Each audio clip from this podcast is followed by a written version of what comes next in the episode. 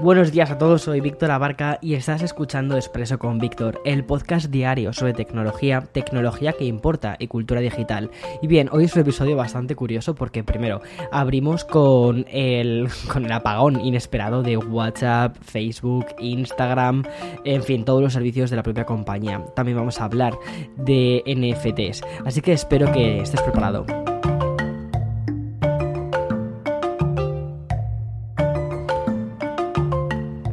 Como te decía antes, eh, Facebook y WhatsApp está caído, pero es que las cosas no se quedan aquí y es que Facebook sigue con problemas. La última novedad respecto a la investigación realizada por el Wall Street Journal es que la persona que realizó la denuncia ya tiene identidad tras conceder una entrevista al mítico programa 16 Minutes. Se trata de Frances Howen, que es la gerente de producto en Facebook asignado al grupo de integridad cívica, un puesto que ocupó hasta este mismo mayo del 2021. La ex empleada de Facebook argumenta que no confiaba en que la compañía, en que la compañía perdona, estuviese dispuesta a invertir lo que realmente se necesitaba invertir para evitar que Facebook sea peligroso.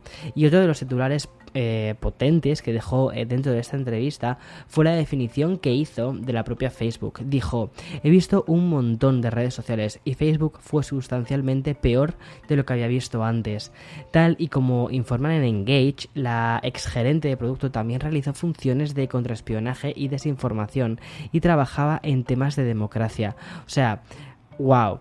Eh, además asegura que Zuckerberg es conocedor de que cambiar el algoritmo ayudaría a hacer la aplicación un lugar más seguro, pero que no lo hace porque de esta manera las personas pasarían menos tiempo dentro de la aplicación, harán clic en menos anuncios y entonces ganarán menos dinero. En fin, la ex empleada fue más allá de los informes sobre los adolescentes y su integridad física por culpa de Instagram y añadió que, y aquí cito textualmente, Facebook ha publicitado su trabajo para combatir la desinformación y el extremismo violento relacionados con las elecciones y la insurrección del 2020. Dijo en, una carta de presentación sobre el tema, pero durante la entrevista también aseguró que y vuelvo a citar textualmente, Facebook sabía que sus algoritmos y plataformas promovían este tipo de contenido dañino y no implementó contramedidas duraderas o recomendadas inmediatamente. O sea, esto es muy fuerte, ¿vale? En definitiva, un posible clavo más en el ataúd que se está construyendo Facebook, al menos en las sociedades más modernas. Y me resulta difícil pensar que este vendaval está cerca de acabar, porque eh, es que es que es, o sea, yo creo que cada vez somos más conscientes de esto, cada vez estamos abriendo más los ojos respecto a lo que supone esta plataforma, la persona que hay detrás de esta plataforma y que está guiando, que está diciendo cómo la plataforma debe... Eh, iba a decir, iba a decir eh, aniquilar democracias, pero quizás eso es demasiado. Pero sí quizás aniquilar muchas veces el sistema eh, personal o el confort personal que, tienen ciertos individuos cuando acceden dentro de la aplicación. En fin, y es que los problemas, como te decía al principio del programa, no solo se terminan aquí, y es que se ha caído los servicios de Facebook, Instagram, WhatsApp y también Oculus VR. Vale, esto no tiene nada que ver con todas las investigaciones que hay sobre la plataforma y probablemente solo se trate de un problema de DNS que se pueda resolver pronto. Pero me parece muy curioso que se esté cayendo ahora mismo el servicio literalmente, o sea, literal.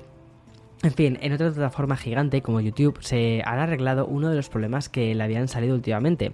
Y es que este fin de semana la plataforma de vídeos alcanzó un acuerdo con NBC Universal tras llevar unas semanas con bastantes diferencias al respecto.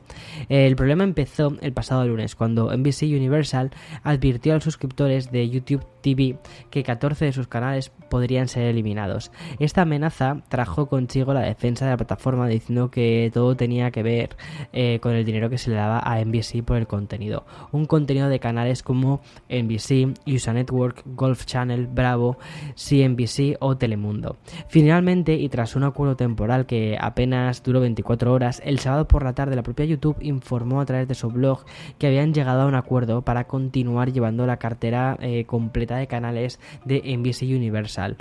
Em, al final se ha salvado la disputa. YouTube TV seguirá ofreciendo sus más de 85 canales por el precio de 64,99 dólares aquí en Estados Unidos.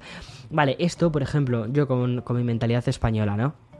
Cuando, o sea, em, creo que YouTube TV no está en España, eh, lo veo bastante difícil que termine llegando, o sobre todo que se haga popular, porque en España no estamos, em, no, no, no, estamos tan abiertos a lo que es la tele por cable.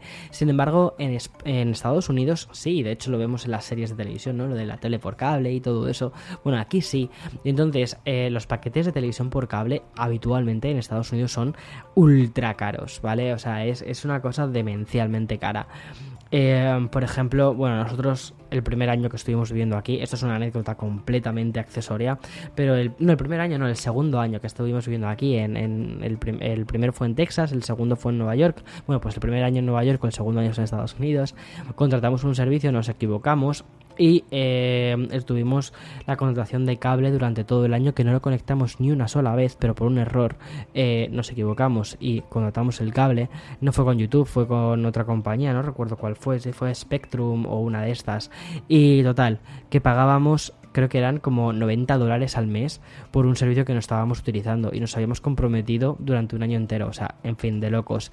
Claro, cuando dije, pero ¿cómo puede ser que estamos pagando 90 dólares al mes? Ya no, ya no por un servicio que no utilizas, sino por canales deportivos, como canales como, como golf. Bueno, pues porque la gente lo hace. La gente muchas veces tiene aquí puestos, o sea, la afición por, por los canales deportivos es brutal. Bueno, un poco pues como en España, ¿no? Tener el fútbol puesto eh, y que baja a salvar y todo esto. Pues aquí también, aquí hay una cosa que son los sport bars, que son bares donde directamente, o sea, son como restaurantes donde te venden alitas fritas, pollo frito, patatas fritas, bebida, eh, cócteles y todo eso, pero nada, nada fancy, nada, nada, no es un sitio donde puedas decir, hola, me pones un Cosmopolitan, no, es más bien un sitio de, hola, me pones una cerveza y unas alitas y eh, tienes eh, la televisión con, por ejemplo, tienes una televisión que tiene, yo qué sé, fútbol americano, en otra tienen puesto béisbol, en otra tienen puesto, yo qué sé, cosas así, vamos, lo que para mí es la definición de infierno. Pero aquí es una cosa que se, que se ve bastante. En fin, eh, voy a hacer una pausa para el sponsor de este programa. Vale, y vuelvo después de esta pequeña pausa para hablar del NFT. De hecho, me ha tomado una pausa de bastantes semanas. Sin duda es uno de los protagonistas de este 2021 y hoy volvemos al tema gracias a DC Comics. O sea, me encanta. Con motivo de la celebración de su fandom, eh, la respuesta virtual a las convenciones de toda la vida que se vieron afectadas por el COVID, DC regalará NFTs de manera gratuita. Estamos hablando de tokens no fungibles con portadas de sus propios cómics. El evento online de la fandom se celebrará el próximo 16 de octubre, pero a partir de mañana cualquier usuario que se registre en su web oficial recibirá al azar uno de esos tokens y la posibilidad de obtener un segundo en el caso de publicar el NFT en sus redes sociales. Así que ya sabes. Y bueno, como informan desde DC o DC, eh, los NFT se dividirán en tres niveles de rareza: común, raro y legendario. Y por supuesto, los usuarios optarán a tokens con portadas donde aparezca Batman, Superman, Linterna Verde, Wonder Woman o incluso Harley Quinn. En fin, eh, yo quiero probar esto porque me encanta. DC eh, me flipa desde, desde que soy un adolescente. Y la verdad es que, o sea, volviendo a hacer otra digresión completamente, a mí los cómics siempre me han gustado muchísimo. De hecho, si hubieras conocido al Víctor adolescente, el Víctor adolescente era, era un geek, pero un geek de estos de libro, de manual, ¿vale? De estos de eh, ver pelis de superhéroes, ver cómics, bueno, leerme todos los cómics de superhéroes que había en ese momento, o sea, es que me encantaba.